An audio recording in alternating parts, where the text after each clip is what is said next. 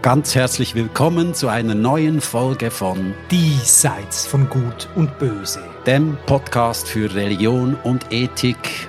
Mein Name ist Martin Gerlaus. Und ich bin Bert Oberholzer und wir führen heute wieder ein entspanntes Gespräch zu einem spannenden Thema, sage ich immer. Ich weiß gar nicht, ob es heute wirklich so entspannt wird. Das Thema heute, wir können nicht darum herumkommen. Wir sind jetzt auch schon ein bisschen spät dran. Ähm, aber der Krieg dauert noch an zwischen Israel und der Hamas oder Hamas. Das ist das Erste, was wir klären müssen, wie man das ausspricht. Hamas. Wir widmen uns auch diesem Thema heute. Aber wir wissen gar nicht recht, wie anfangen. Es ist ein schwieriges Thema, aber kommen wir blicken doch nochmals zurück auf, äh, auf unsere Kernthemen, bevor wir in dieses schwierige Thema einsteigen. Ähm, weil es ist ja noch mal etwas gegangen beim sexuellen Missbrauch in der katholischen Kirche. Du hast da recht viel herausgefunden, äh, Martin. Ja, wir dürfen ja vor lauter Gaza und Israel nicht vergessen, dass es auch noch andere Schauplätze des Grauens gibt, nämlich die, die uns die letzten beiden Folgen beschäftigt haben.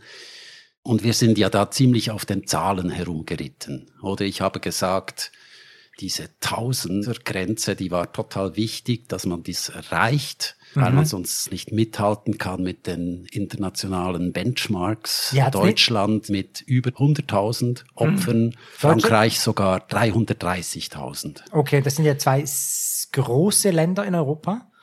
Und jetzt sind neue Zahlen erschienen. Aus Spanien. Spanien ist nicht nur Weltmeister im Frauenfußball, sondern auch im sexuellen Missbrauch, nämlich ja. mit über 400.000 Opfern. Über 400. Es gab ja auch einen sexuellen Übergriff in der äh, spanischen Fußballmannschaft der Frauen. Der ist da nicht mitgezählt. Der ist 400.000 Fälle, also nochmals mehr als in Frankreich. Das ist Weltrekord. Das ist Weltrekord. Aber es hat auch eine große katholische Kirche in, in Spanien. Genau. Das ist insofern glaubwürdig, wobei es gibt eben große Unterschiede bei der Mengenangabe. Ich habe da ein paar Zitate aus der internationalen Presse zusammengestellt, die das illustrieren.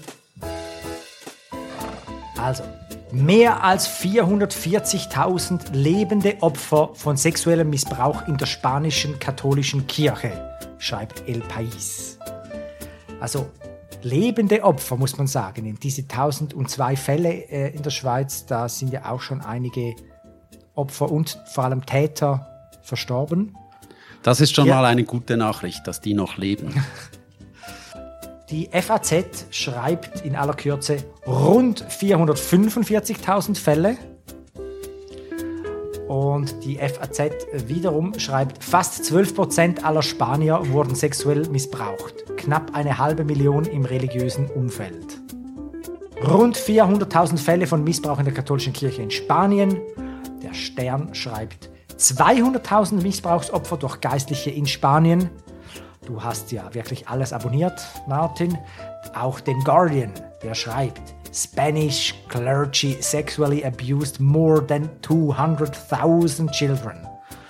Die ARD spricht von Hunderttausenden von Fällen und die NZZ schreibt, 927 Minderjährige wurden zwischen 1945 und 2022 von geistlichen Ordensmitgliedern ohne Priesterweihe oder Laien sexuell misshandelt. Also du siehst eine große Spannbreite bei der Mengenangabe. Ja, die NZZ nimmt es genau und hat sich auf die Minderjährigen konzentriert. Das sind 927. Das ist eigentlich ein kleiner Teil der 400.000. Das ist nicht der Punkt. Das sind überall Minderjährige.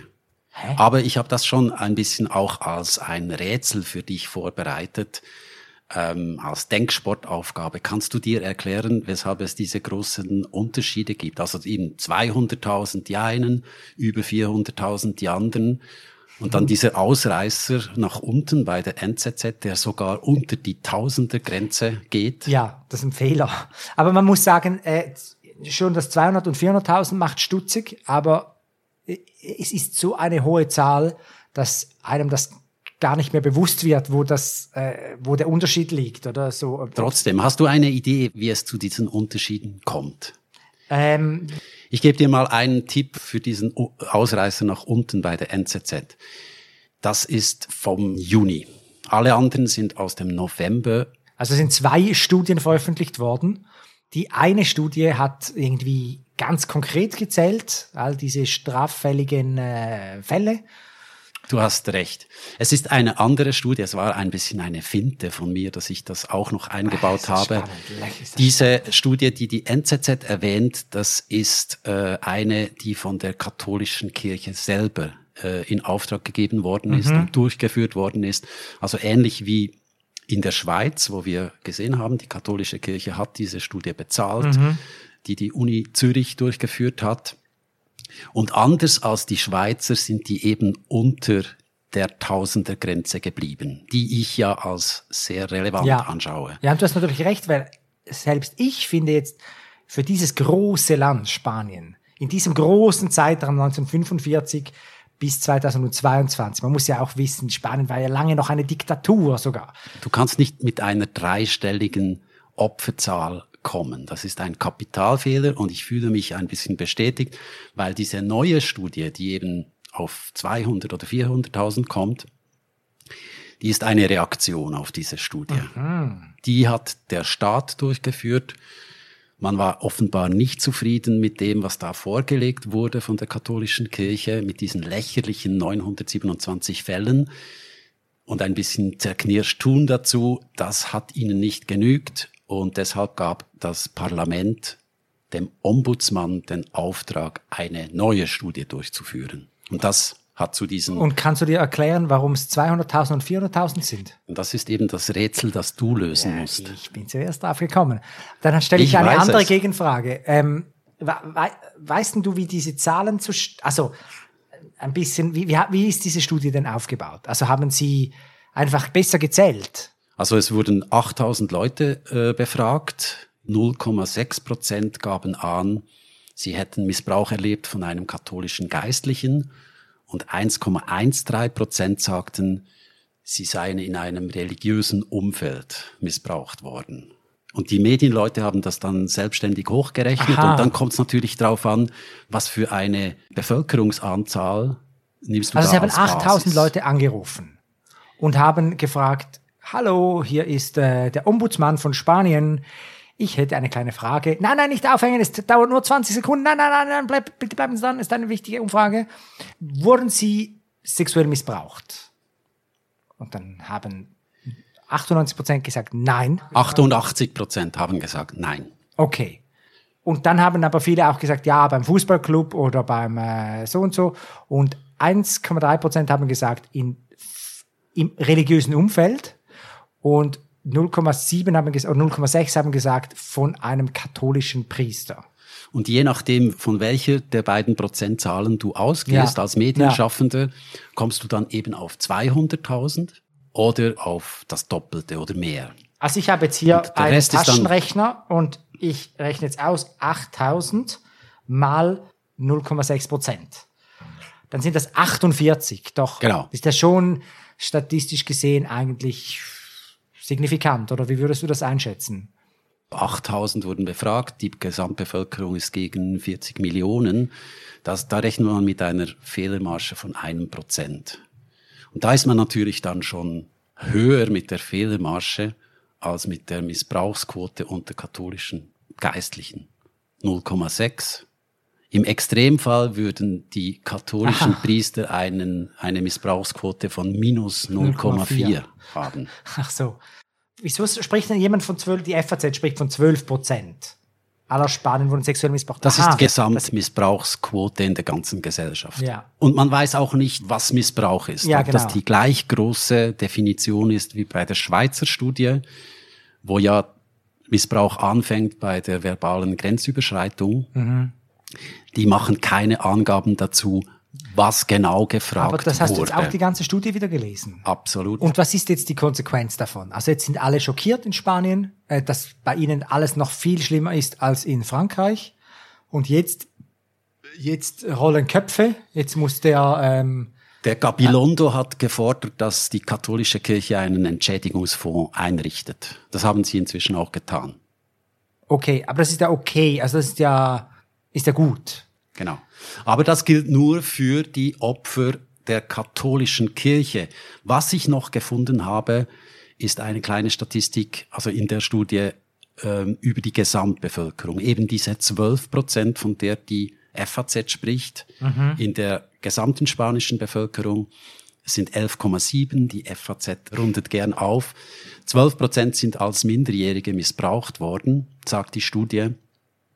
Und wie verteilen sich die jetzt auf die verschiedenen gesellschaftlichen Sphären? Also 34 Prozent sind in der Familie. Der klassische Ort für Missbrauch. 34 Prozent sind in der Familie, 18 Prozent im öffentlichen Raum, 10 Prozent nicht familiäres soziales Umfeld, 8 Prozent am Arbeitsplatz, 7 Prozent online, 6 Prozent Erziehungsinstitutionen und 4,6 Prozent religiöses Umfeld. Also auf Platz 7 12 Prozent der Spanier sind missbraucht worden und 0,6% sind von einem Angehörigen der katholischen Kirche missbraucht worden. Mhm. Das heißt, jeder zwanzigste Missbrauch geht auf die Kappe der katholischen Kirche. Das ist eigentlich entlastendes Material. Ja. Die Priester dort sind die Saubermänner der Nation mit diesem Resultat. Oder sehe ich das falsch? Wo ist denn jetzt hier der Fußballclub? Aha. Rubiales kommt weiter unten. Das andere, sind halt, das andere sind halt keine Organisationen, also Arbeitsplatz, das ist ja die ganze, da könnte die Economy mhm. Spain könnte auch noch einen Fonds einrichten. Das, äh, der öffentliche Raum, da muss die Politik für Ordnung sorgen. Online ist natürlich auch immer die Frage. Äh, Deutet darauf hin, dass nicht physische Übergriffe mit genau. sein könnten. Wie nennt man das im, wie nennt man das im äh, juristischen Jargon? Beischlafähnliche Handlungen. Beischlafähnliche Handlungen, genau. Und der Arbeitsplatz, 8% Arbeitsplatz, das deutet darauf hin, dass Erwachsene auch mitgezählt werden. Es sei denn, es sind Kinderfabriken gemeint, mhm. die die Katholiken ja, betreiben. Habe ich Spanien schon im Verdacht, ja. Und der öffentliche Raum, eben, wer ist dafür zuständig? Die Politik. Und ja. wir haben hier einen Studienleiter, der Ombudsmann ist, das heißt auf Spanisch Defensor del Pueblo. Also sein Jobprofil ist, die Öffentlichkeit zu schützen, die fundamentalen Rechte der Bürger Spaniens zu schützen. Und der öffentliche Raum gehört also in seine Zuständigkeit. Und wenn er verlangt, dass die katholische Kirche einen Entschädigungsfonds einrichtet, müsste er eigentlich auch sagen, 18 Prozent, also viel mehr. Der Staat muss jetzt endlich für Ordnung sorgen und vor allem die Opfer entschädigen. Mhm. Mit dem gleichen dem gleichen Formular würde das ja gerade gehen. Gut, gut, also nein, nicht gut, ähm, aber ich, wir werden das weiter verfolgen, oder? Gut, Was da gut. läuft in der Schweiz und in Spanien. Eigentlich hätte es zwei, drei weitere Updates zu diesem Thema. Vielleicht so im Flash-News-Modus. Die Vorsitzende der evangelischen Kirchen in Deutschland musste zurücktreten. Aha. Wegen Mitwisserschaft in einem Fall, nämlich in den 90er Jahren hat ein Mitarbeiter Männer sexuell bedrängt. Da horchen die Experten natürlich auf, mhm. oder? Weil mhm. sexuell bedrängt ist jetzt bisher noch nicht vorgekommen. Ich habe mich gefragt, ob das eine neue Missbrauchskategorie ist. Kann ich aber nicht sagen. Und sowieso, wir sind im Kurzmodus. Die, genau. In den 90er Okay, da darf ich nicht zu viel nachfragen. Eine Frage aber doch. Das ist aktuell. 2023 musste die Vorsitzende ja, zurücktreten. Ja, ja, ist schon ältere, das ist schon eine ältere Dame und hatte ein, eine Mitwissenschaft von einer sexuellen Bedrängung. Also war ein Mann, der ist auf andere Männer zugegangen und hat sie sexuell bedrängt. Also wenn du schon nachfragst, sie sagt, sie hat gewusst, dass da ein sexuelles Verhältnis ist. Sie hat nicht gewusst, dass es eine Bedrängung war. Und der Druck war so. einfach groß und heute tritt Ach so, man du meinst, besser du meinst, ab, es ist eine gegenseitige Liebesbeziehung gewesen, die man vielleicht so nicht unbedingt groß an die Glocke hängen wollte. Ich könnte es mir vorstellen, es ist ein Trend, denke ich. Ähm, das nächste Beispiel ist nämlich äh, ähnlich gelagert, zurück in die Schweiz. Da ist Saint, die Abtei Saint-Maurice in den Schlagzeilen gewesen. Der neue Abt ist gleich wieder suspendiert worden nach weniger als zwei Monaten im Amt. Nein, das ist ein Kloster. Was glaubst du, warum? Sexuelle Bedrängung von Männern. Ganz genau. Ihm wird vorgeworfen, vor 20 Jahren habe er einen Novizen sexuell bedrängt. Also auch hier geht es um die sexuelle Handlung zwischen zwei erwachsenen Männern. Novizen sind erwachsene Männer. Also, und die Abtei hat es damals gewusst und der Mann wurde ins Ausland versetzt als Strafe. Also der neue Abt hat nur davon gewusst, er ist nicht derjenige. Doch, Aha. er ist derjenige, der ja. sexuell aktiv war, wurde vor 20 Jahren dabei erwischt von der Kirche Aha. und die haben ihn dann strafversetzt mhm. nach Kasachstan. Echt? Also da bist du schon gestraft als Schwuler. Wenn du elf Jahre ist er dort geblieben, bevor er zurück durfte. Wenn du elf Jahre in Kasachstan bist, sollte das Strafe genug sein. Ja. Aber nein, Aber, er kommt zurück ja. und wird wegen demselben Vergehen sofort wieder aus dem Amt gejagt. Und das hat niemand mehr gewusst vorhin und das ist dann erst wieder den einen aufgefallen. Es kann ja schon sein, oder? Dass das denn den einen aufgefallen ist, nachdem die Meldung raus ist, der ist jetzt der neue Abt. Und dann haben Leute reklamiert und gesagt, das geht doch nicht. Das ist doch der und der. Ja, heute hat man einfach diese Keule immer schon im Anschlag. Also es kommt einer äh, und äh, man hat die parat und jemand guckt nach und sieht, ah, und dann wird zugeschlagen. Also für mich hat ja. diese Kampagne eindeutig, ich muss das mal offen aussprechen, schwulenfeindliche Züge. Ja. Also was, das ist, was ich hier sehe. Einerseits mhm. schimpfen sie zwar immer über die Sexualmoral und die Homophobie der katholischen Kirche, ja, aber sobald einer dabei erwischt wird, wie er vor 20 Jahren einen anderen Mann geküsst hat, dann muss er weg. Das halten die nicht Ja, das aus. hast, das hast du jetzt äh, so beschrieben. Das steht ja hier nicht so. Also hat er ihn geküsst oder sexuell bedrängt? Es ist so wie wenn das, wenn die Moral sozusagen rückwirkend jetzt in Kraft gesetzt wird. Es ist wie wenn du als Parlamentarier für ein neues Gesetz kämpfst, sagen mhm. wir, freihändig Velofahren, das mhm. ist ein Beispiel, mhm. soll entkriminalisiert werden. Mhm. Und gleichzeitig willst du aber rigoros durchgreifen gegen freihändig Velofahren. Aha bevor das Gesetz in Kraft ja. ist. Und wenn du erwischt wirst, wenn ein Foto von dir auftaucht vor 20 Jahren und du bist freihändig am Velofahren, dann kannst du gleich deinen Rücktritt als Gemeinderat einreichen. So mhm. ist das. Ja, ja, ich bin, ich werde nie erwischt. Aber also der Kampf gegen die Kirche geht mit Volldampf also weiter. Wir können den Newsflash schon nicht so kurz machen, Martin. Aber der, der, ähm, also der schwulenfeindliche Charakter, den du hier herausstreichst, die, die, die, das, die, das wirft man ja der katholischen Kirche vor. Sie sollen endlich offener werden, sollen endlich den Zölibat abschaffen und jetzt äh, oder, oder toleranter werden allgemein.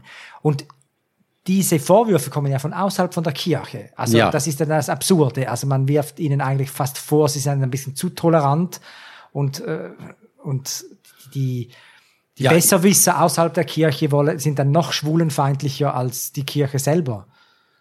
Ja, ich Vielleicht rede. haben Sie ja auch wieder einen Link zu Gaza. Ich rede schon von den Kirchenfeinden. Es ist ja nicht die Idee gewesen der katholischen Kirche, wir müssen unsere Sexualmoral updaten. Das machen die jetzt unter Druck. Mhm. Aber dieselben Leute, die jetzt äh, so gehässig tun in allen möglichen Ländern gegen die katholische Kirche und authentische Fälle präsentieren, aber auch einiges noch dazu äh, hochrechnen halt und das wirklich so in kampagnenmäßigen Slogans bringen, äh, wie die Politik und die Wissenschaft, wenn man das so nennen kann, und die Medien dann da Hand in Hand spielen, ja, ja. das ist schon auffällig. Ja, aber ich bin da etwas ausgenommen. Ich kämpfe für das freihändige Velofahren und ja, ist wichtig. Also wir haben fast ein bisschen Mitleid mit der katholischen Kirche. Und ähm, ich habe jetzt auch gelesen, dass es ein, in der Schweiz eine gigantische Austrittswelle gibt. Also so gigantisch ist die vielleicht nicht, aus, Austrittswelle aus der katholischen Kirche.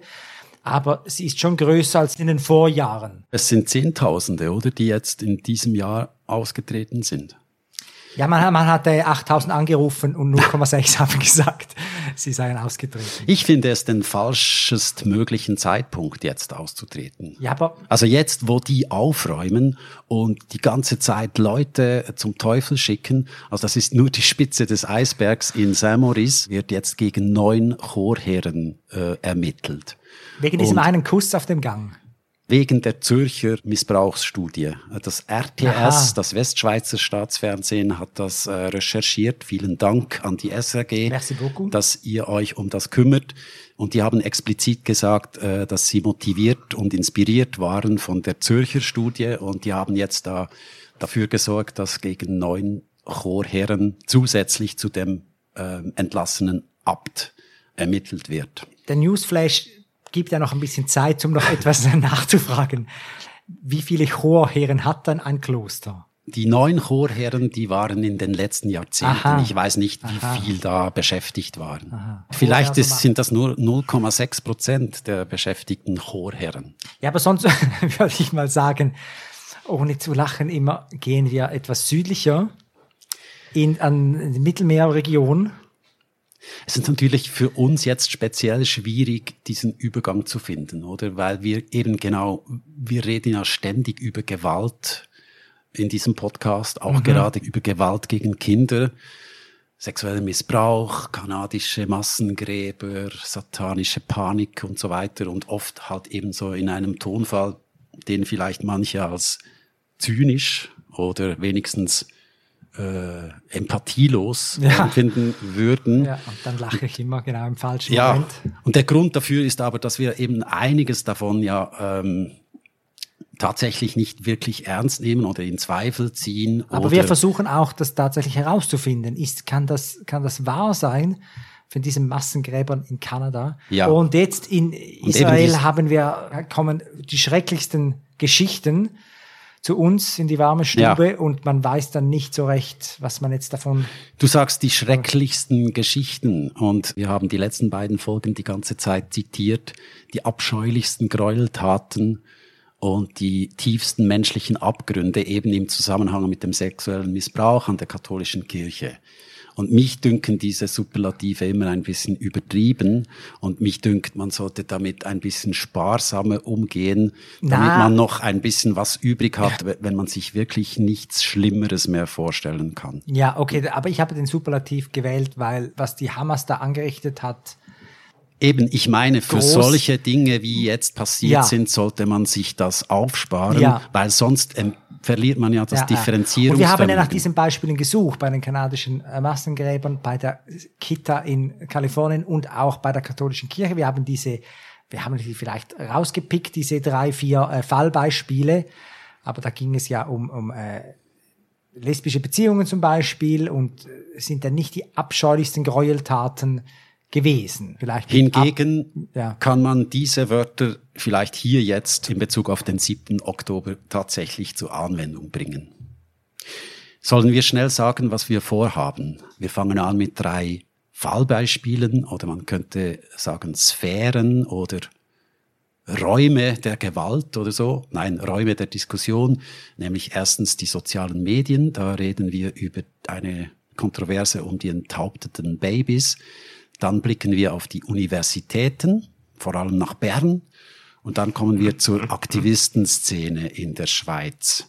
Und daran sieht man auch schon, es geht eben uns nicht so sehr um die Ereignisse vor Ort. Da sind wir nicht Militärexperten genug, sondern um wie das, ja, für dich. wie das verarbeitet wird hier in unseren Breitengraden, ja, wie das ja. diskutiert wird. Und letztendlich wird es um die Frage des Antisemitismus gehen, der ja da so einen Boost bekommen hat, hat man den Eindruck, was ist Antisemitismus, was ist Israelkritik?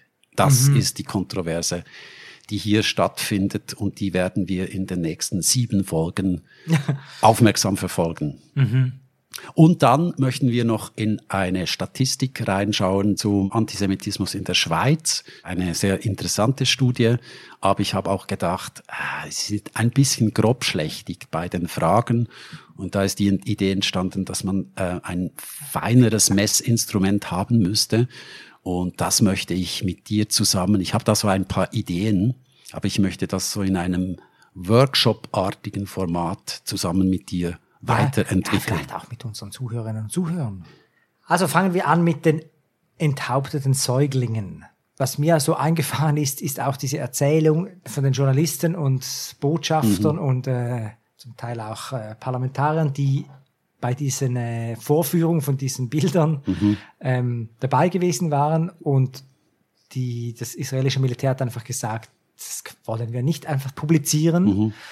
Und die sind alle schon schockiert gewesen und wussten gar nicht recht, wie sie das jetzt äh, der Öffentlichkeit wiedergeben sollen. Und eben das mit den geköpften Babys, das ist ja Es ist für uns ja ein bisschen naheliegend, mit diesem Thema anzufangen, eben weil die Säuglinge kommen fast in jeder Folge vor. Beim letzten Mal auch. Die Säuglinge, die in der Einleitung der Zürcher Studie erwähnt wurden sogar Säuglinge. und dann nicht mehr. Ja, wir sind der Säuglingspodcast. Und eben, also mir ist es so gegangen, ob ich auch so wirke, wenn wie jetzt die Leute, die diese äh, Meldung in Frage gestellt haben. Aufmerksam geworden bin ich auf diese Geschichte durch Michelle Binswanger, Ah, auch das eine Konstante in unserem Podcast. ein oder? Dauergast, nicht als Person, aber auf X hat sie am 10. Oktober, also schon am dritten Tag war das nach dem Angriff der Hamas, folgendes hat sie getextet. Kannst du deine Binswanger Stimme machen? All jene, die diese Terroristen auch in Europa feiern, relativieren, erklären, in Kontext setzen, sie haben Babys in ihren Krippen geköpft. Und es gibt Menschen auch in Europa, die das Freiheitskampf nennen. Und dann stand darunter eine Antwort von Fabian. Ich dachte zuerst, das sei Fabian Molina, der Nationalrat. Das Profilbild ist auch ähnlich. Ein Fabian, der auch ein paar tausend Followers hat und Ne. von dem Kneckebull gesagt hat, eine der wichtigsten linken Stimmen hier. Deshalb ist er trotzdem würdig, hier zitiert zu werden. Und er schreibt sechs Minuten nach Michel Binswanger Folgendes. Wäre saubere Recherche nicht Teil deiner Arbeit als Journalistin? Und dann setzt er einen Link auf Anadolu, die türkische Nachrichtenagentur. Ist uns auch schon begegnet hier. Anadolu. In welchem Anadolu. Zusammenhang? Ich glaube bei der Koranverbrennungsfolge. Ach so. Genau. Und, und ich lese jetzt diesen äh, Link, ähm, einen A- Ausschnitt aus dem Link vor. Als Anadolu, die Sprecherin der israelischen Armee, telefonisch zu den Vorwürfen befragte, sagte sie, wir haben die Nachrichten gesehen, aber wir haben keine Details oder eine Bestätigung dafür. Dann reagiert wiederum Binswanger auf diesen Text. Also der Fabian erinnert mich jetzt ein bisschen, Martin, an dich, muss ich schon sagen. Ana, Ja, eben, das war meine Befürchtung. genau.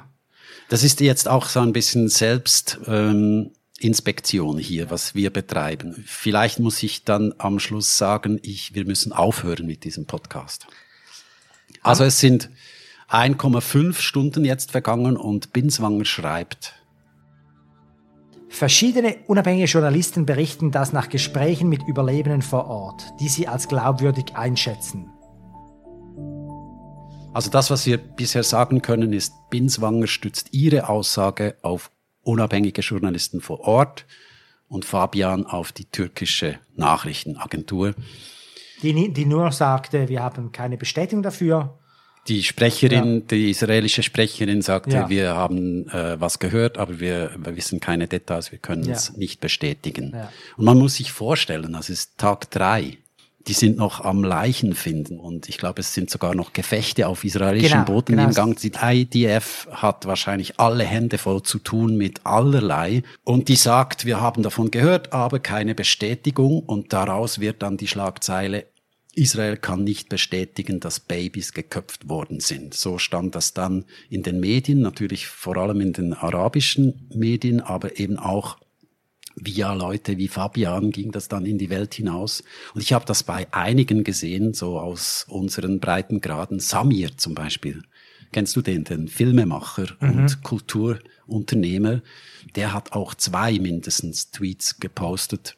Und auch die internationalen westlichen Medien, also die CNN hat sich entschuldigt, weil am Tag vorher das in einer Sendung erwähnt wurde und das Weiße Haus musste zurückkrebsen, weil Joe Biden hat das auch in einer Rede erwähnt.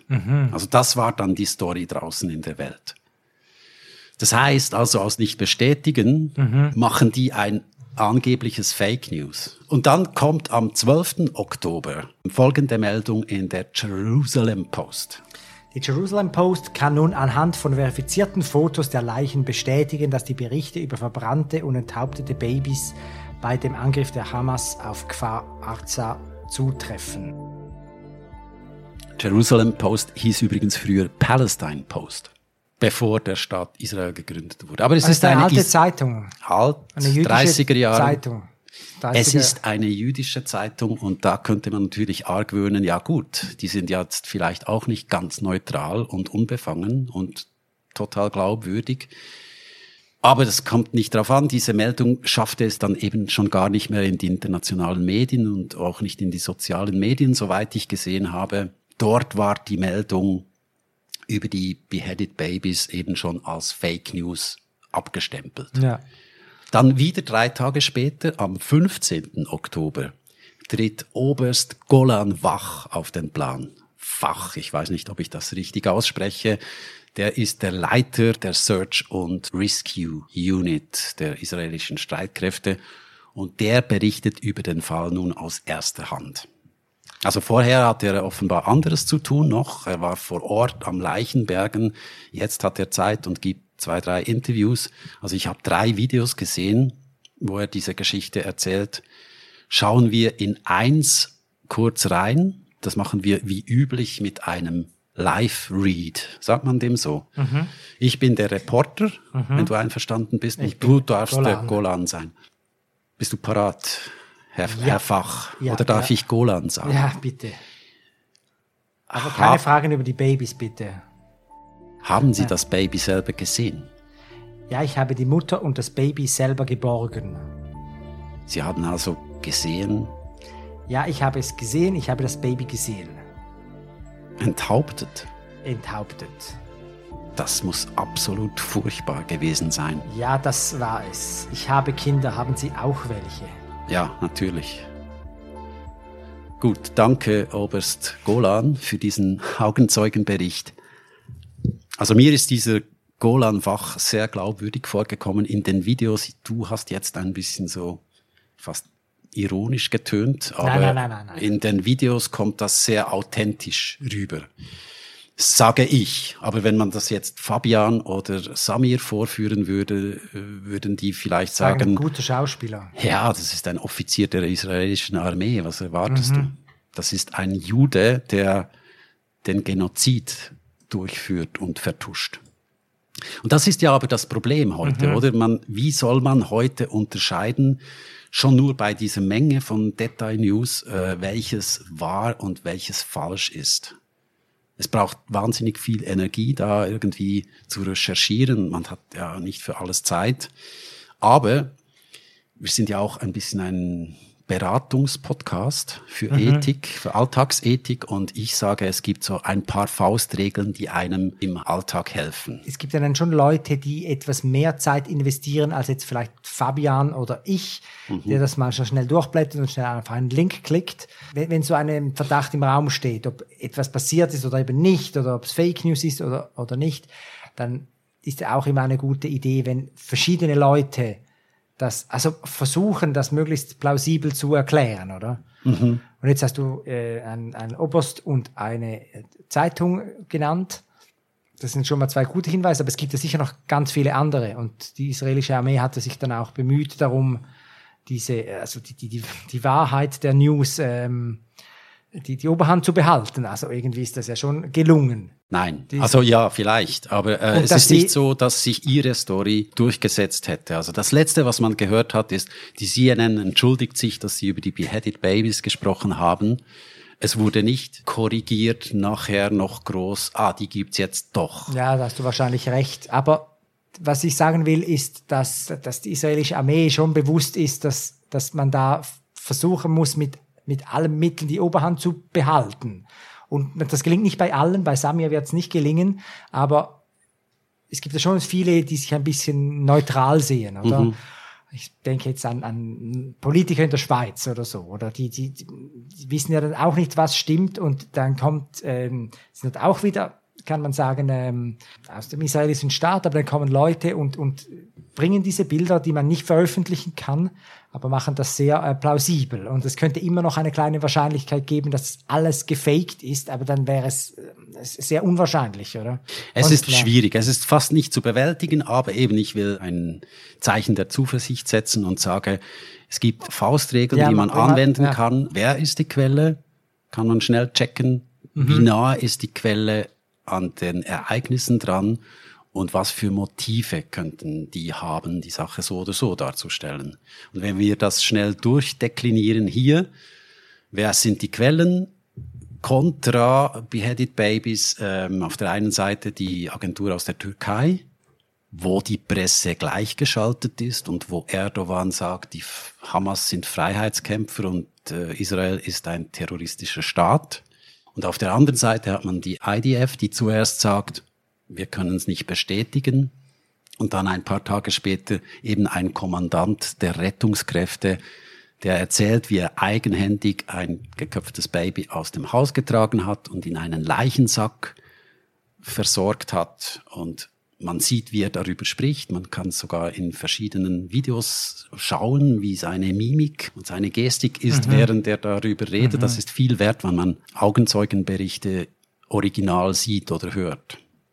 Und dann das Zweite, wie, wie nah ist die Quelle dran an der Sache? Im Fall von Golan muss man sagen, ziemlich nahe. Er hat vor Ort da verkohlte Leichen aus den Häusern geholt. Und die anderen sitzen in Ankara und in Bern und in Zürich. Da geht der Punkt klar an Israel, nach meiner Einschätzung, aber eben natürlich auch hier. Man kann zu einem anderen Schluss kommen. Ich sehe Golan Fach als einen, eine integre Persönlichkeit. Ich würde sagen, das ist ein Held.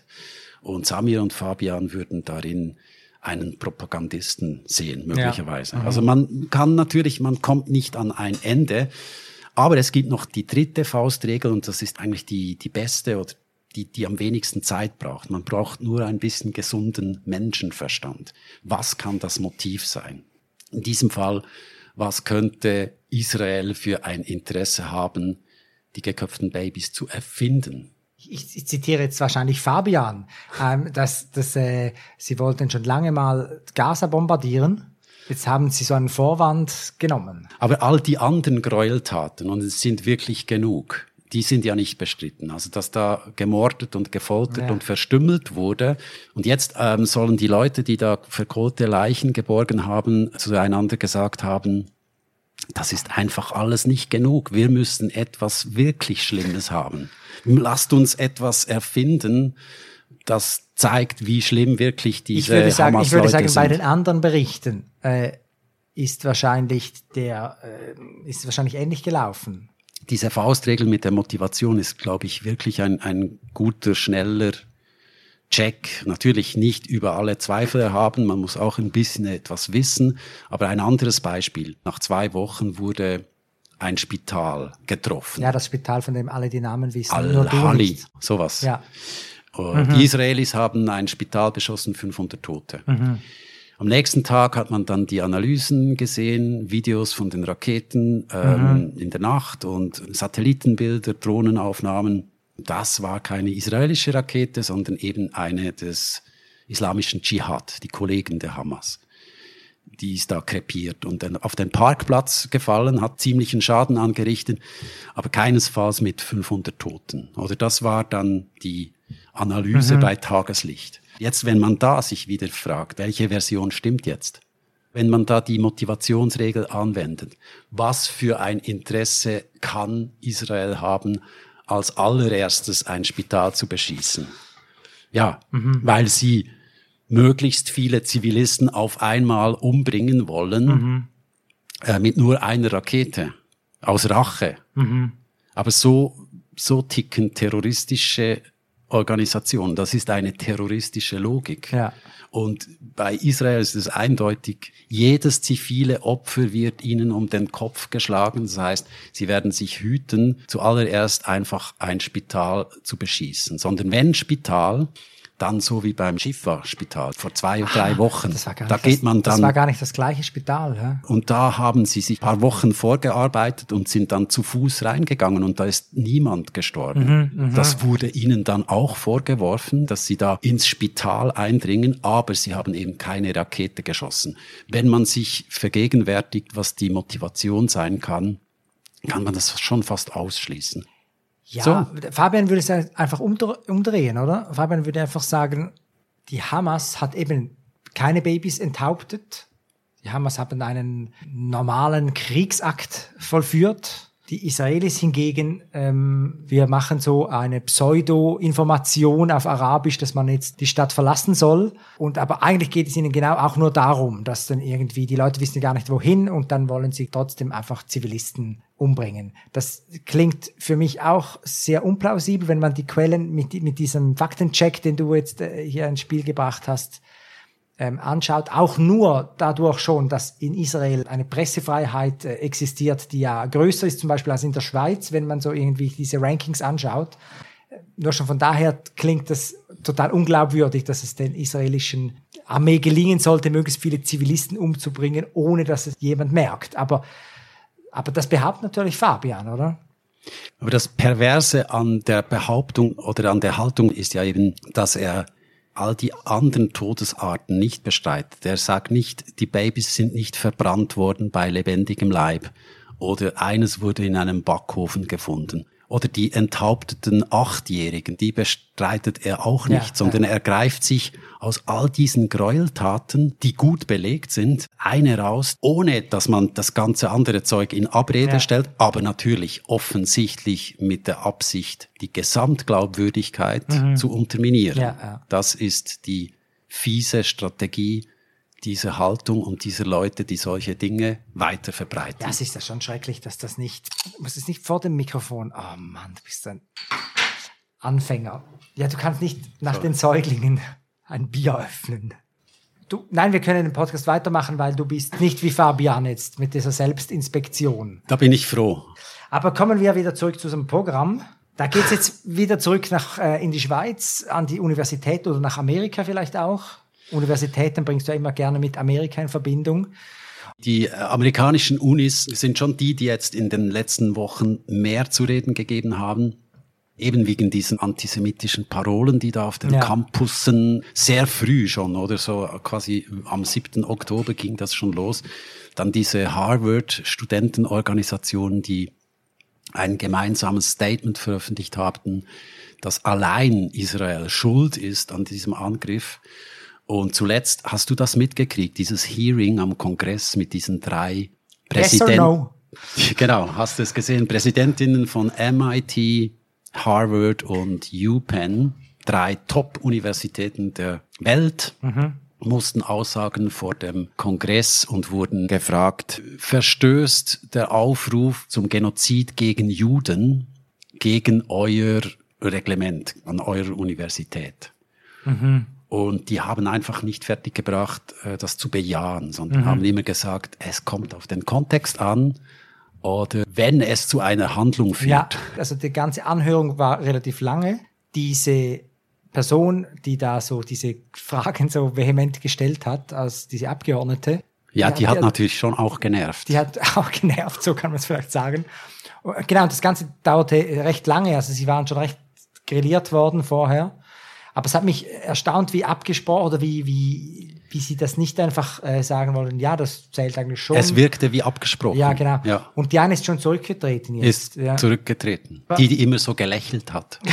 als sie sagte, ja, würde, es kommt auf den Kontext mir, Ich denke immer, was würde, was würde mir passieren, wenn ich dort sitzen würde? Ich würde aber auch... Äh, aber wie erklärst du dir das? Es fällt ja selbst dem größten BDS-Fan kein Zacken aus der Krone zu sagen. Die Frage war wirklich, der Frage wäre wirklich der Genozid an gegen Juden. Juden. Ja, ich habe das Gefühl, da steckt Katar dahinter.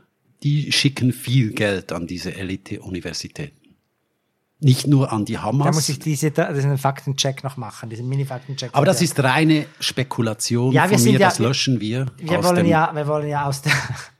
Also bevor das alles in der großen weiten Welt und an den Elite-Universitäten der USA kam, war bei Bern uns zuerst. genau die Elite-Universität Bern. Die Berner waren wieder mal die schnellsten, nämlich noch am Tag des Massakers am 7. Oktober twitterte ein Dozent der Uni Bern, das sei sein schönstes Geburtstagsgeschenk seines Lebens. Ja.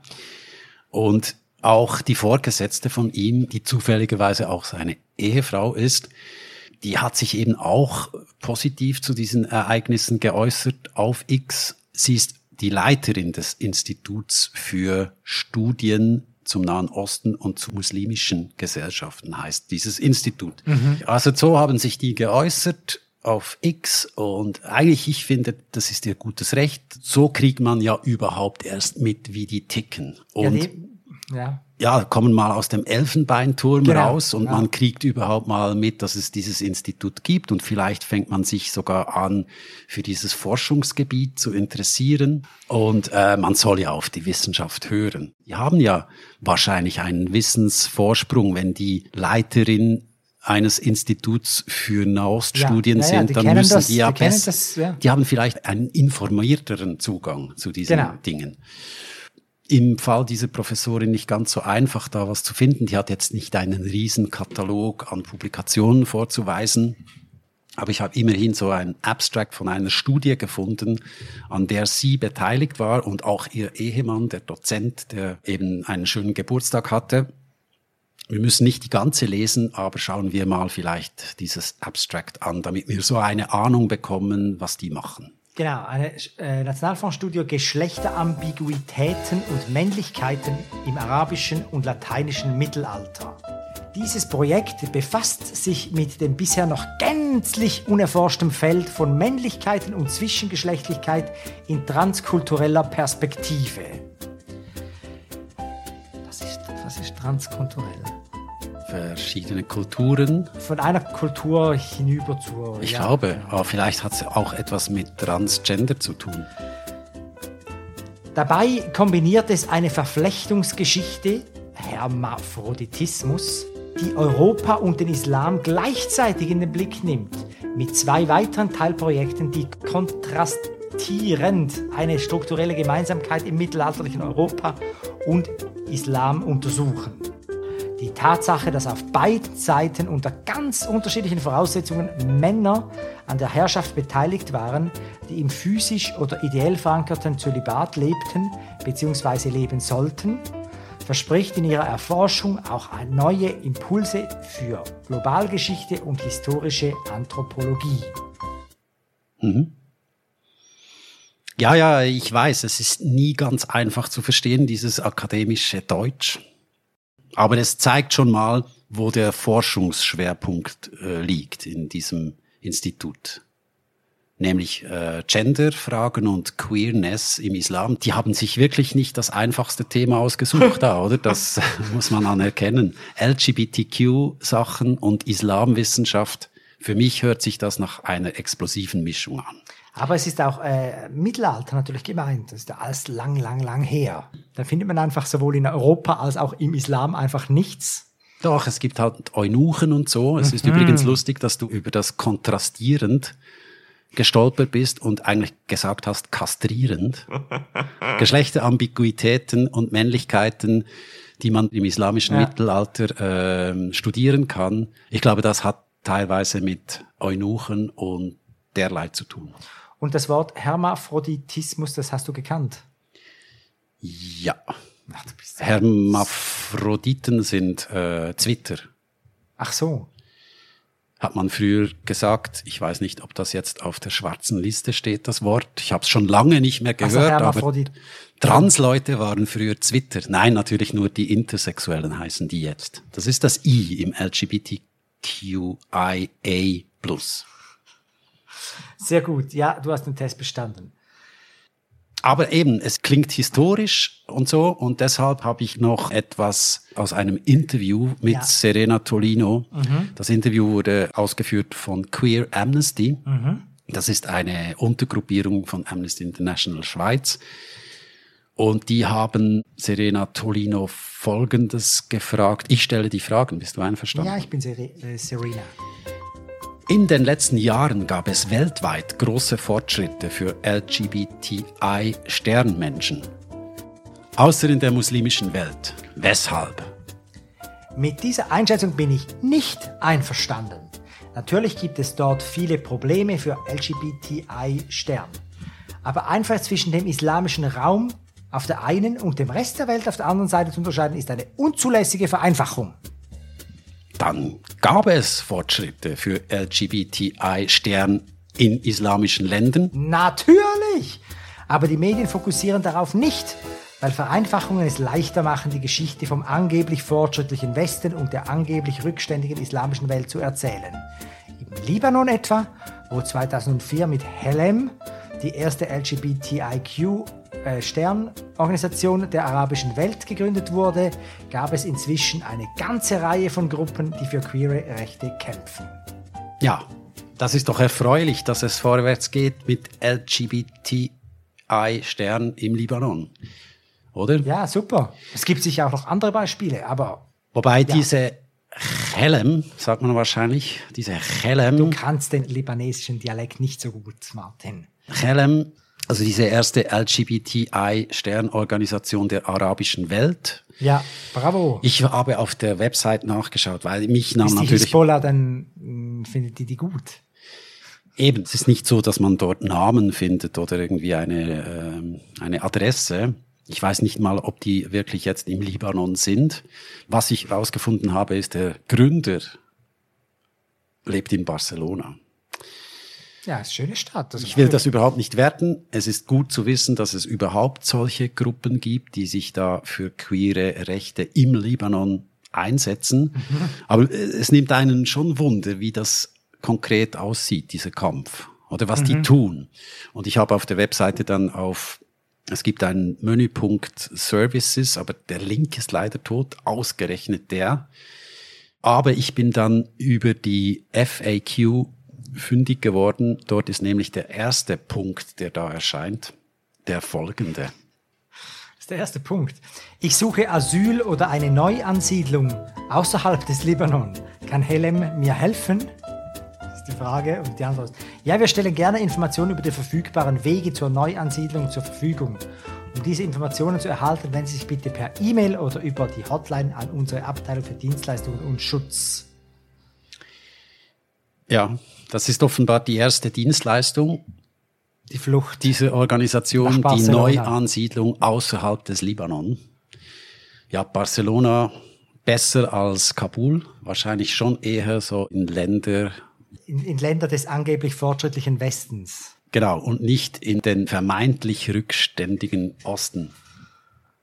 Ja, als Laie hat man ja wirklich dieses Vorurteil, dass, es im, dass der Westen ein Paradies ist für Queere.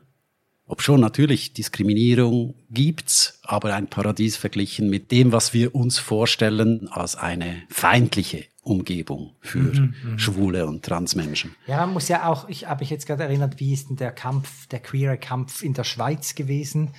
Die Voraussetzung dafür, dass der Kampf überhaupt beginnen kann, für mehr gesellschaftliche Akzeptanz und für vielleicht auch Rechte, ist da ein freiheitlicher Staat, wo man diese Rechte einfordern kann.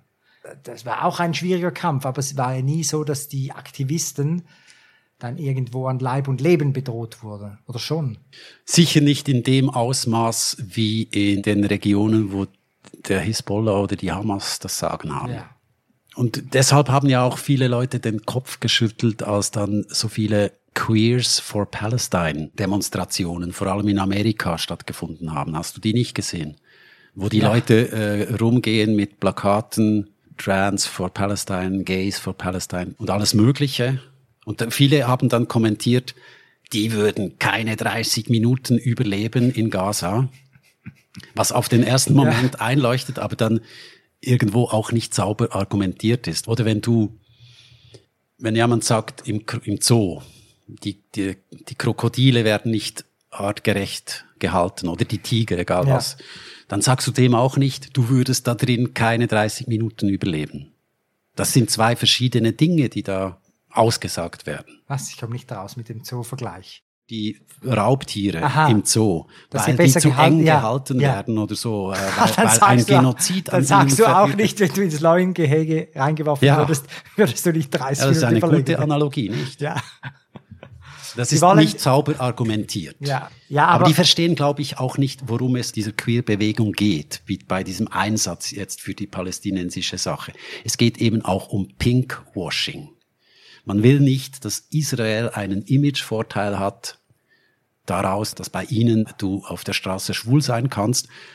Im Unterschied zu drüben äh, ja. hinter dem Grenzzaun. Das ist mühsam, dieser Imagevorteil. Ja. Und dazu habe ich ein Statement gefunden von einer queeren Gruppierung, äh, auf die ich dank Fabian wiederum gestoßen bin. man würde es ja so Zeug gar nicht finden. Also danke, Fabian. Queersinpalestine.org. Genau. Das dürfte eine der Organisationen sein, die Ja. ähm, die Professorin Ja, ja. in Bern meint. Ja, also genau. die jetzt die sich überall in allen arabischen Ländern. Ja, und Queers in Palestine jetzt eben. Also die sind offenbar da vor Ort vielleicht. Vielleicht meinen sie einfach den israelischen Teil Palästina. Ja. Die sind wahrscheinlich äh, in Tel Aviv. Vielleicht aber auch in Boston. Wir wissen es nicht. Die schreiben folgendes. Nach internationalem Recht hat Israel nicht das Recht, sich gegen die von ihm besetzte Bevölkerung zu verteidigen. Hingegen haben die Palästinenser innen das Recht, sich gegen ihre Besetzung zu wehren. Verteidigen steht in Anführungszeichen. Ja, das habe ich ja gezeigt. Ach so. Also, hingegen haben die Palästinenser innen das Recht, sich gegen ihre Besetzung zu wehren. Okay, hier wird einfach gesagt, Israel hat äh, das arabische Palästina, das rein arabische Palästina besetzt. Das setzen die natürlich voraus, Ja, dass genau. man akzeptiert, dass es eine Besatzung ist. Von den Tausenden von palästinensischen Gefangenen, Männern und Frauen, die seit der Gründung Israels bis zum heutigen Tag sexuell gefoltert und vergewaltigt werden, über die tägliche Gewalt von SiedlerInnen gegen PalästinenserInnen bis zu israelischen Zivilisten, die sich dabei selber filmen, wie sie entführte PalästinenserInnen foltern, dabei das ganze Ausmaß der Folter und des sexuellen Missbrauchs dokumentieren, den Soldatinnen und Soldaten und Siedlerinnen und Siedlern unseren Körpern ungeachtet ihrer sexuellen Orientierung und ihres Geschlechts zufügen. Alle Formen von Gewalt, einschließlich sexueller Gewalt, sind systematisch und strukturell Teil der zionistischen Herrschaft über das palästinensische Leben. Systematisch und strukturell. Was ist eigentlich der Unterschied? Ich sage auch immer beides, sicherheitshalber. Aber das überall, auch in Texten von der Uni Zürich, es ist immer systematisch und strukturell beides. Ja, ich gehe darauf nicht ein, weil ich keine Antwort weiß. Aber also hier ist einfach ein, das ist ein absurder Text. Oder also erstens mal ist es bis jetzt noch nicht über Queer, Queers in Palestine gegangen, sondern einfach rein darum, dass die Israelis in ihrer Besatzung auf grausamste Art und Weise foltern. Ja. Das ist ja ein komischer Text für so eine äh, Website, die eigentlich den Schwulen- und Lesbenkampf am schlimmsten Ort der Welt äh, führen wollen. Ja, haben vielleicht ein anderes Ziel. Und doch fährt die israelische Gesellschaft fort, Queerness als Waffe einzusetzen, um Krieg und koloniale Unterdrückung zu rechtfertigen. Wir wehren uns gegen die Instrumentalisierung unseres Queerseins, unserer Körper und der Gewalt, der wir als queere Menschen ausgesetzt sind, um unsere Gemeinschaften zu dämonisieren und zu entmenschlichen, insbesondere im Dienst imperialer und völkermörderischer Handlungen. Danke, Fabian. Äh, Äh, ja, Queerness. Fabian für den Lesetipp. Queers in Palestine. Ja, das ist ein furchtbarer Text, oder? Also, Ja, aber was lernen wir? Äh, Die queeren Menschen in Palästina fühlen sich also nicht vom Dschihadismus diskriminiert, sondern von den Kolonialisten. Oder sagt man Kolonisten, die sie täglich foltern und vergewaltigen, und zwar seit der Gründung des Staates Israel. Und die Queerness als Waffe einsetzen. Also, solche Organisationen müssen wahrscheinlich gemeint sein von der Professorin, äh, Ja, von der ja. Frau Tolino. aber das ist ja trotzdem, ich bin ja immer noch ein bisschen schockiert. Also, das ist ja, das, da, da muss man ja, es gibt ja Leute, die sind queer und es gibt Leute, die sind Hamas-freundlich. Das bringt man ja sehr schlecht zusammen, aber vielleicht gibt es Leute, die das, äh, äh, also sagen wir mal, Palästina-freundlich und die wollen, ähm, die, die glauben daran, dass Israel das Land besetzt hat und wollen die wieder vertreiben. Aber wenn man so etwas liest, dann muss man ja einfach dann denken, ja, bin ich wirklich in beiden von diesen Gruppen dabei? Also entweder, ja, Aus ich denke einfach, ich denke einfach, schlussendlich wird schon das Gute rauskommen. Also so, so solche abstrusen Theorien, Ja. das kann ja nicht überleben. Also diese Leute, die das ähm, schreiben oder gut finden, die sind ja jung, oder? Ja, solche Ideen können schon sehr lange und viele Jahrhunderte überleben. Falls dir diese Quelle jetzt ein bisschen obskur vorkommt, lesen wir doch noch etwas Offizielleres, nämlich von der UNO, den Verhaltenskodex der UNRWA. UNRWA. Ja, UNO, UNRWA ist, Ra, Ja, ich dachte, das sei schlechter auszusprechen, aber es kommt eigentlich gut. UNRWA. United Nations. Es ist auf jeden Fall die größte Organisation der UNO, soviel ich weiß, mit 30.000 Mitarbeitenden. Die wurde extra für die Region dort gegründet, also für Palästina. Und die haben ein paar Tage vor dem 7. Oktober diesen neuen Code of Conduct vorgelegt bekommen. Das UN RWA, das UNRWA, betrachtet die Gleichstellung der Geschlechter in Übereinstimmung mit den Ansichten der Vereinigten Nationen und beschreibt die Gleichstellung der Geschlechter so, dass sie auch lesbische, schwule, bisexuelle und transsexuelle Kolleginnen und begünstigte Dienstleistungsempfängerinnen, die Flüchtlingsbevölkerung umfasst. UNRWA-Mitarbeiterinnen müssten alle Menschen gleich und respektvoll behandeln. Das ist gut. Guter Code of Conduct. Es ist ganz ähnlich wie der Verhaltenskodex des Bistums Chur, inhaltlich, oder? Haben wir auch behandelt in ungefähr Folge 6. Da ging es ja auch um Respektierung der Gays. Das war auch der Stein des Anstoßes. Deshalb hat sich Ja. dort ein Widerstand gebildet. Ja, weil halt die Priester auch noch andere Anweisungen Ja. haben, oder? Äh, Ist vielleicht Das- hier tatsächlich das Gleiche. Wollen ja. wir schauen, wie die Angestellten des UNRWA reagiert haben, ob die das, Also äh, das jetzt Joint, Joint Committee for Refugees in Gaza.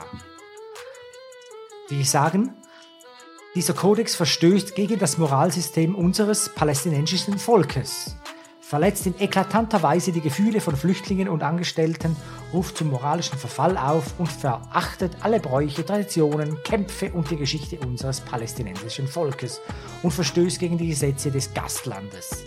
Sogenannte homosexuellen Rechte werden vollständig abgelehnt und haben keinen Platz in unserer palästinensischen Gesellschaft. Und die Behauptung, sie seien Teil der Menschenrechte, ist eine falsche Behauptung. Also es gibt ja nicht nur eine judäische Volksfront, sondern auch noch eine Volksfront von Judäa. ja, Und hier heißt es das Joint Committee of West Bank and Gaza Employee Unions at UNRWA. ja, das ist so eine Gewerkschaft. Ja, wenn Sie 30.000 Mitarbeiter haben, gibt es sicher auch verschiedene äh, Komitees da. Sie sagen, wir fordern die UNRWA-Führung auf, unsere Werte, den gesunden Menschenverstand und die islamische Moral zu respektieren und solche Ideen nicht zu verbreiten. Mhm. Ich finde es eigentlich gut geschrieben. Oder so klar, deutlich, ohne äh, Firlefanz. Sie sind viel äh, ehrlicher und, und so als der Kur Ja, Sie reden Sie nicht sagen um einfach den- sogenannte homosexuellen Rechte. Keine große Begeisterung zu spüren hier. Ich habe einige solche Statements gesehen. Auch die palästinensische Autonomiebehörde, die ja nicht direkt betroffen ist, aber die hat das auch in aller Schärfe verurteilt. Die haben verlangt, dass sich die UNO entschuldigt, weil es eine Beleidigung ist, weil es impliziert, dass überhaupt Schwule existieren in ihrer Bevölkerung. Ja, weil die sind ja alle schon bombardiert worden von den Besatzern. Ja, Ja, okay. Also, okay, aber das ist schwierig, schwierig. Was hatten die UNRWA gemacht? Das ist wahrscheinlich jetzt ein bisschen in den Hintergrund getreten, das Thema, nehme ich an. Also das waren die Aha. Reaktionen unmittelbar vor dem 7. Oktober. Und ich nehme an, jetzt haben die da andere Prioritäten als diesen Verhaltenskodex, ob der unterzeichnet wird von den Leuten oder nicht. Es ist einfach eine seltsame Allianz zwischen der Genderbewegung und dem Islam.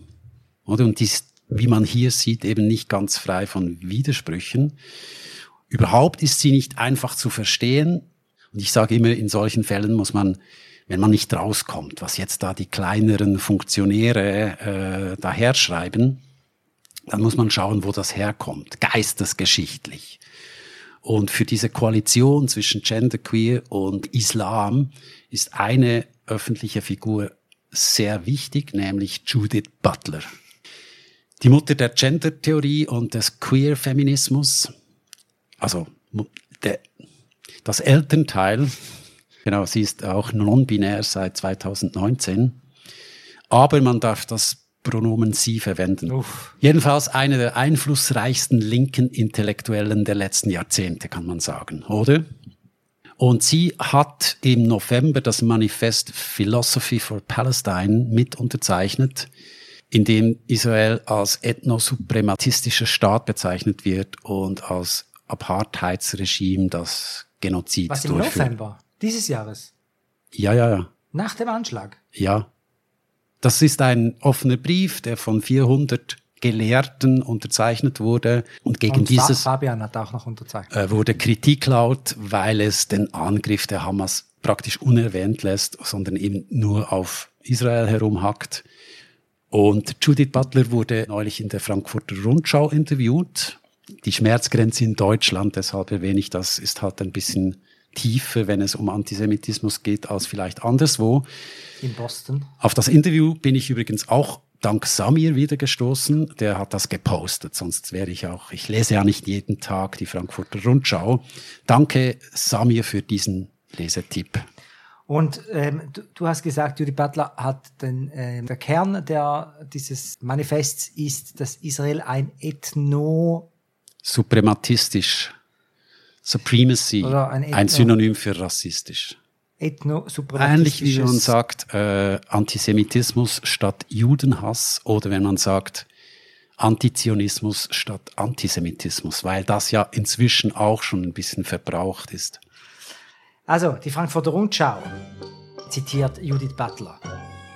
Wenn man sagt, Israel hat ein Existenzrecht, dann verteidigt man damit im Allgemeinen das Recht Israel, Israels nicht gewaltsam zerstört zu werden. Das verstehe ich. Aber wenn wir über Staaten sprechen, fragen wir normalerweise nach ihrer Legitimation. Sie üben nicht wie menschliche Subjekte ein Existenzrecht aus. Staaten werden durch Prinzipien gegründet, die dann einer kritischen Reflexion unterzogen werden. Wenn wir fragen, in welcher Form ein Staat ein Existenzrecht hat, nähern wir uns der Feststellung, dass Staaten, die Minderheiten aus rassischen oder religiösen Gründen vertreiben oder angreifen, sich der Frage nach der Legitimität stellen müssen. Ich schließe mich denen an, die diese bösartige und vorsätzliche Gewalt als Völkermord bezeichnen, denn sie, bez sie entspricht der Definition der Völkermordkonvention.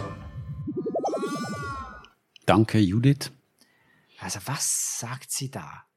Ein Existenzrecht eines Staates kann auch mal er er erlöschen, wenn zum Beispiel ein Staat ähm, Völkermord betreibt. Völkermord betreibt oder halt Minderheiten aus rassischen oder religiösen Gründen vertreibt. Genau. Und weil Israel das tut, in ihrer Ansicht, ist es eben futsch mit dem Existenzrecht. Das ist die Aussage, ja. Aber wieso? Sie ist auch weniger jetzt äh, gehemmt als andere linke Intellektuelle, die sagt einfach gerade heraus, ist schon lange Unterstützerin der BDS-Bewegung, also das Neue kauft nicht beim Juden. Ja. Das auch Samir unterstützt übrigens. Und Aber 2006... was ich noch sagen wollte, ist, äh, die Minder also der Völkermord ist ja völlig absurd. Aber der andere Vorwurf, dass sie Minderheiten aus rassischen oder religiösen Gründen vertreiben, ist denn da etwas dran? Also wenn jetzt ein, ein Muslim ein israelischer Pass hat, wird er nicht vertrieben. Vielleicht Sie aus, haben die Hamas-Angreifer zurückgetrieben über den aus Grenzzaun. rassischen Gründen. Die hat schon 2006, also diese Zeit, wo dann die grausamen Kämpfe zwischen der Hamas und der Fatah im Gang waren, Die waren grausam. Die, ja, also haben nicht sie, im selben, Haben sie Fatah-Babys geköpft? wenn Terroristen sich gegenseitig erschießen, muss man das vielleicht anders nennen. Also sagen wir heftige Kämpfe So um die Vorherrschaft. Ja, Ja, es ist ein Gangkampf. Aber, die, aber äh, die, die Fatah, die haben dann diesen Gangkampf verloren im Ja. Gazastreifen. Und eigentlich wären sie in ihrem Selbstverständnis bestimmt gewesen zum, Jetzt sind die in Westjordanland. Hamas äh, regiert den Gazastreifen und das ist ja auch das Absurde. Ich meine, die beiden hassen sich wie die Pest. Volksfront von Südafrika. Ja, also wenn die zusammen einen, wenn es mal wieder um eine Zwei-Staaten-Lösung gehen würde, Man muss eine. Drei-Staaten-Lösung machen, meinst du? Ich bin für die drei. Warum hat das noch nie jemand Also heißt unsere Episode die, Die Drei-Staaten-Lösung. Ja, wenn etwas, dann gibt Aber- es die Freie Republik Gaza, die Westbank und Israel. Ähm, Was hat sie gesagt 2006? Es ist extrem wichtig, die Hamas und die Hisbollah als soziale Bewegungen zu verstehen, die progressiv sind, die zur Linken gehören, die Teil einer globalen Linken sind. Warum ist das extrem wichtig? Judith. Meint sie, es ist wichtig für die globale Linke, für die eigene Moral sozusagen, weil die ja den bewaffneten Kampf führen, so wie man früher Che Guevara an die Wände gehängt hat, oder? Das hat eine ganze Generation von Linken inspiriert. Mhm. Oder meint sie umgekehrt, diese Organisationen brauchen die Unterstützung der globalen Linken. Sie glaubt, man kann die Hamas und die Hisbollah als Terroristen verstehen oder als soziale Bewegung, die einen linken Freiheitskampf macht. Ah, ja. Man darf sie nicht als Terroristen verstehen. Das Terroristische ist sozusagen eine unschöne Nebenerscheinung, meinst du, von etwas Größerem? Ja, das ist wie der Freiheitskampf von, ähm, von französischen äh, Widerstand gegen das Naziregime quasi. Ja.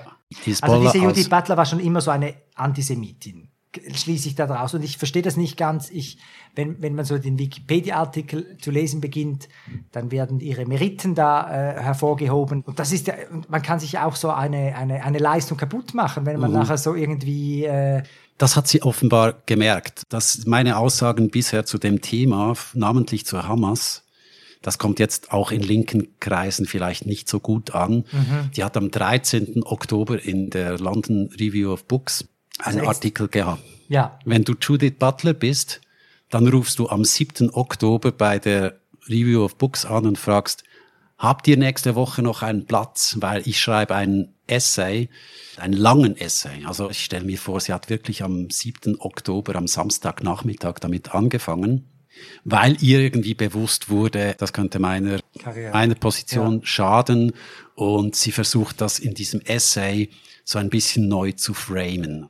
Sie macht die Aussage an vier, fünf Stellen, dass der Terrorakt der Hamas am 7. Oktober zu verurteilen ist, aber immer nur sehr kurz und dann kommt wieder seitenweise Israel-Bashing. Also sie bleibt sich da schon treu. In der WOTS hat man diesen Essay einen nicht sehr guten Essay genannt.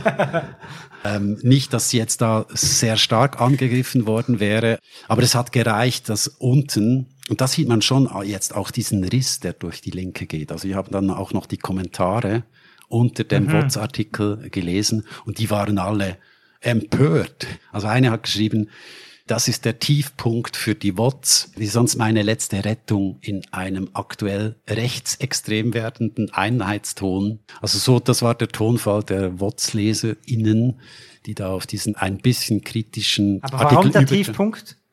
Weil, Weil die jetzt auch ins Rechtsextreme abdriften, die WOTS, und irgendwie an der Judith Butler herummäkeln, weil die ein bisschen antizionistisch geredet hat.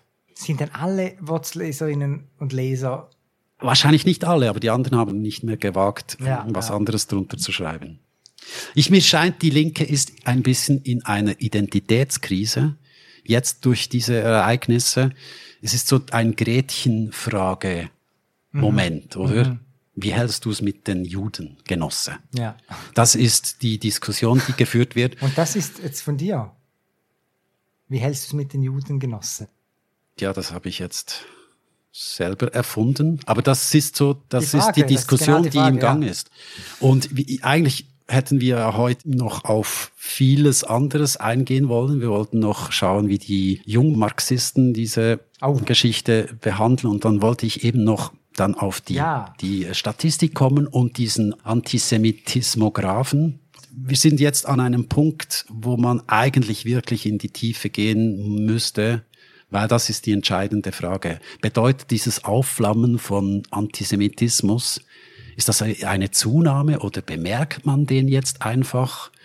Nehmen wir uns vor, das nächste Mal da weiterzufahren ja, oder wollen wir einen Schnitt machen und endlich über die Transsubstantiationslehre? Nein, wir haben ja noch vielleicht, ähm, vielleicht noch bald auch schon Weihnachten.